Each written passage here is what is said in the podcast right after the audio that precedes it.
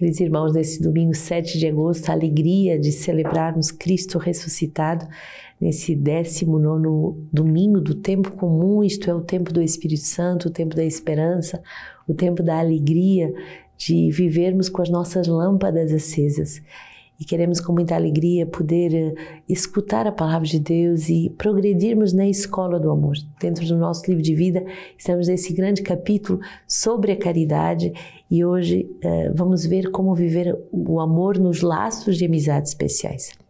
Número 258. Não se trata de nossos irmãos de comunidade, mas dos nossos amigos, daqueles e aquelas que tivemos que deixar perto da nossa casa, da nossa cidade ou do nosso bairro. Esta amizade pode se manter em deveres de reciprocidade, sem, no entanto, tornar isso uma atração egoísta. Mateus 5,46 Com efeito, se amais os que vos amam, que recompensa tendes? Não fazem também os publicanos a mesma coisa? A relação com Deus purifica a amizade segundo a carne. Isso não quer dizer que ela vai ou de, deva desaparecer, mas que ela aceite e se deixe purificar para crescer numa verdadeira amizade. Uma amizade que acolhe o plano de Deus é uma verdadeira amizade e eleva as pessoas. Número 259, para com aqueles que vivem a mesma vocação. Trata-se desta vez dos nossos irmãos e irmãs de comunidade. Esta caridade não deixará de ser recompensada, pois Deus é a razão para que ela se manifeste. Então, nesses dois números, vamos ver a diferença entre a caridade celebrada e vivida com os nossos amigos, os antigos amigos que nós tínhamos quando viemos para a comunidade de vida. Todos nós tínhamos amizades, todos nós tínhamos uh, verdadeiras amizades. E essas verdadeiras amizades não vão desaparecer, mas ao contrário, uh, elas acolhem, se são verdadeiras, elas acolhem o plano de Deus e todas as pessoas vão ser elevadas. Eu tenho amigos de faculdade e hoje que sofreram, imaginem, continuo rezando por eles, continuo amando eles e ao contrário, quero muito mais hoje uh, que estou uh, que sou consagrada a Deus, quero muito mais bem a cada um deles do que quando era apenas amiga na faculdade. A amizade em Deus é uma amizade que eleva as pessoas e que as une em Deus. Mas também devemos viver essa caridade com aqueles que são membros da comunidade e que nós não escolhemos. Quando somos enviados numa casa, numa missão, nós não escolhemos quem amar, mas justamente amamos por amor a Deus. E isso não vai deixar de ter muita recompensa em Deus. O Senhor quer nos ensinar a amar verdadeiramente, independente das nossas atrações, das nossas preferências, mas amarmos com amor de caridade, o amor que nos liberta de nós mesmos. Hoje a primeira leitura, Sabedoria 18. Aquela noite fora de antemão anunciada a nossos pais, para que tivessem ânimo, sabendo com certeza em que promessa haviam crido. Todo o povo esperava já a salvação dos justos e a ruína dos inimigos, pois enquanto punias os nossos adversários, tu nos cobrias de glória, chamando-nos a ti.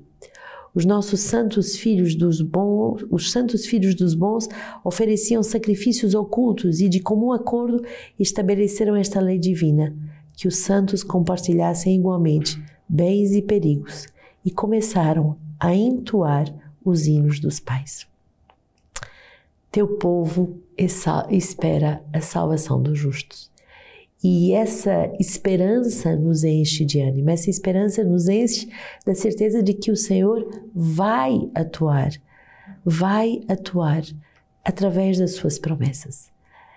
A esperança nos enche de ânimo e a esperança faz com que os santos compartilhem igualmente bens e perigos e que possam também entoar os hinos do pai, dos pais. Quer dizer que eles perpetuam essa tradição, eles cantam a fé dos seus pais, eles celebram a fé dos seus pais e aceitam partilhar os bens e os perigos. Uma verdadeira amizade espiritual aceita não só as alegrias, mas também os momentos dolorosos, os momentos de provação. Salmo 32, ó justos, exultai no Senhor, aos retos convém o louvor. Feliz a nação cujo Deus é o Senhor, o povo que escolheu para si como herança. Eis que o olho do, do Senhor está sobre os que o temem, sobre aqueles que esperam seu amor, para da morte libertar a sua vida e, no tempo da fome, fazê-los viver. Quanto a nós, nós esperamos pelo Senhor, Ele é o nosso auxílio e nosso escudo. O Senhor, que o teu amor esteja sobre nós, assim como está em ti a nossa esperança. Quanto a nós, nós esperamos no Senhor. Mesmo para viver a caridade, devemos esperar em Deus. Às vezes, no momento de conflito, de dificuldade, de incompreensão, voltemos a esperar em Deus, rezemos por aquela amizade, rezemos por aquele momento em que o amor deve amadurecer. E esperemos firmemente que o Senhor vai nos ensinar a amar, porque Ele é a fonte do amor, Ele é amor. Hebreus 11, a fé é a posse antecipada do que se espera um meio de se demonstrar as realidades que não se veem. Foi por ela que os antigos deram o seu testemunho, foi pela fé que Abraão, respondendo ao chamado, obedeceu e partiu para uma terra que devia receber como herança, e partiu sem saber para onde ia. Foi pela fé que residiu como estrangeiro na terra prometida, morando em tendas com Isaac e Jacó, os coerdeiros da sua promessa pois esperava a cidade que tem fundamentos, cujo arquiteto e construtor é o próprio Deus. Foi pela fé que também Sara, apesar da idade avançada, se tornou capaz de ter uma descendência, porque considerou fiel o autor das promessas. É por isso também que de um só homem, já marcado pela morte, nasceu a multidão comparável à dos astros do céu, inumerável como a areia da praia. Na fé, todos estes morreram sem ter obtido a realização da promessa depois de tê-la visto e saudado de longe, e depois de se reconhecerem estrangeiros e peregrinos nesta terra. Pois aqueles que assim falam demonstram claramente que estão à procura de uma pátria. E se se lembrassem a que deixaram, teriam tempo de voltar para lá. Eles aspiram com efeito a uma pátria melhor, isto é, a uma pátria celestial. É por isso que Deus não se envergonha de ser chamado o seu Deus pois de fato preparou-lhes uma cidade. Foi pela fé que Abraão, tendo sido provado, ofereceu Isaac, ofereceu o seu filho único, ele que recebera das promessas, e a quem fora dito é por Isaac que uma descendência te será assegurada. Mas ele dizia: Deus é capaz também de ressuscitar os mortos. Por isso, recuperou seu filho como um símbolo. Tão bonito nesse domingo vermos que nos é falado de caridade, de esperança e agora no grande hino da fé que é Hebreus 11. Essas três virtudes crescem juntas, tal como o nosso amor a Deus, ao próximo e a nós mesmos também cresce junto. A fé é a, a visão antecipada eh, daquilo que se espera, quer dizer que eu não preciso de ver para acreditar, mas eu já tenho como que uma visão antecipada daquilo que eu vou receber. E uma pessoa que vive da fé, ela vive tão firmemente enraizada em Deus que ela progride mesmo na noite. Mesmo não vendo nada sensivelmente, mesmo não tendo sinais sensíveis, ela continua a dar passo na fé. Que o Senhor nesse domingo venha nos fortificar na fé, na fé firme, na fé que é a fé de Abraão, na fé que faz milagres, na fé que opera maravilhas. Que o Senhor ressuscite em nossa comunidade, na igreja inteira, essa fé uh, dos nossos pais, essa fé que nos faz dar passos firmes, mesmo quando o Senhor nos pede grandes sacrifícios, mesmo quando o Senhor nos pede atos heróicos de renúncia, atos heróicos de doação, de entrega, de viver segundo critérios que não são os nossos critérios humanos. Pensamos essa fé firme que nos faz avançar. Lucas 12, não tenhas medo, pequenino rebanho, pois foi do agrado do teu Pai dar-vos o reino. Vendei vossos bens e dai esmola, fazei bolsas e não fiquem que não fiquem velhas, um tesouro inesgoçável nos céus, onde o ladrão não chega nem a traça rói. Pois onde está o vosso tesouro, aí está também o vosso coração. Tendo os rios cingidos e as lâmpadas acesas, sede semelhantes a homens que esperam seu Senhor voltar das núpcias, a fim de lhe abrirem logo o que ele vier a bater. Felizes os servos que o Senhor à sua chegada encontrar vigilantes. A verdade vos digo, ele se, se cingirá e os colocará à mesa, e passando de um, de um outro, os servirá. E caso venha pela segunda ou terceira vigília, felizes serão se assim os encontrar. Compreendei isso. Se o dono da casa soubesse em que hora viria o ladrão, não deixaria que sua casa fosse arrombada. Vós também ficai preparados, porque o filho do homem virá numa hora que não pensais.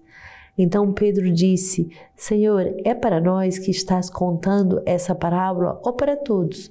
E o Senhor respondeu: Qual é então o administrador fiel e prudente que o Senhor constituirá sobre o seu pessoal para dar em tempo oportuno a ração do trigo? Feliz aquele servo em que o Senhor, ao chegar, encontrar assim ocupado. Verdadeiramente eu vos digo, ele o constituirá sobre todos os seus bens. E se aquele servo, porém, disser em seu coração, o meu senhor tarda a vir e começar a espancar servos e servas e a comer e a beber e a se embriagar, o senhor daquele servo virá em um dia imprevisto, em uma hora ignorada, e o partirá ao meio e lhe imporá a sorte dos infiéis. Aquele servo que conheceu a vontade do seu senhor, mas não se preparou e não agiu conforme a sua vontade, será açoitado muitas vezes. Todavia, aquele que não a conheceu e tiver feito coisas dignas de chicotadas, será açoitado poucas vezes. Aquele a quem muito se deu, muito será pedido, e aquele a quem muito se houver confiado, mais será reclamado. Esta regra do Evangelho é uma regra forte.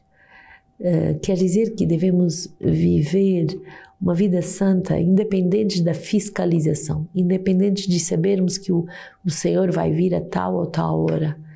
E para aqueles que muito receberam, muito será cobrado. Quer dizer que Deus que te deu tanto, me deu tanto, Ele vai exigir mais de nós. E Ele vai ter mais piedade com aqueles que não receberam o conhecimento da palavra de Deus, não receberam tanta e tanta riqueza espiritual como nós devemos fazer aquilo que é do agrado do Pai. Pequenino rebanho, aqueles que fazem aquilo que é do agrado do Pai. E justamente uh, devemos uh, não juntar tesouros nessa terra, mas juntar tesouros uh, no céu, tesouros daqueles que esperam o Senhor das núpcias, aqueles que sabem que o grande casamento é o casamento místico é o casamento com o Senhor das nossas almas. No diálogo de Santa Catarina de Sena, hoje, como leitura patrística, escutamos assim: Nós somos tua imagem e tu nossa imagem. E pela união que realizaste com o ser humano, velando a eterna divindade com a miséria, com a mísera nuvem e a infecta matéria da carne de Adão. De onde vem tudo isto? Unicamente do teu inefável amor é por este inestimável amor que humildemente imploro Tua Majestade, com todas as forças da minha alma, que concedas gratuitamente às Tuas miseráveis criaturas a Tua misericórdia. Um santo domingo e que toda a nossa família espiritual cresça na fé, na esperança e na caridade.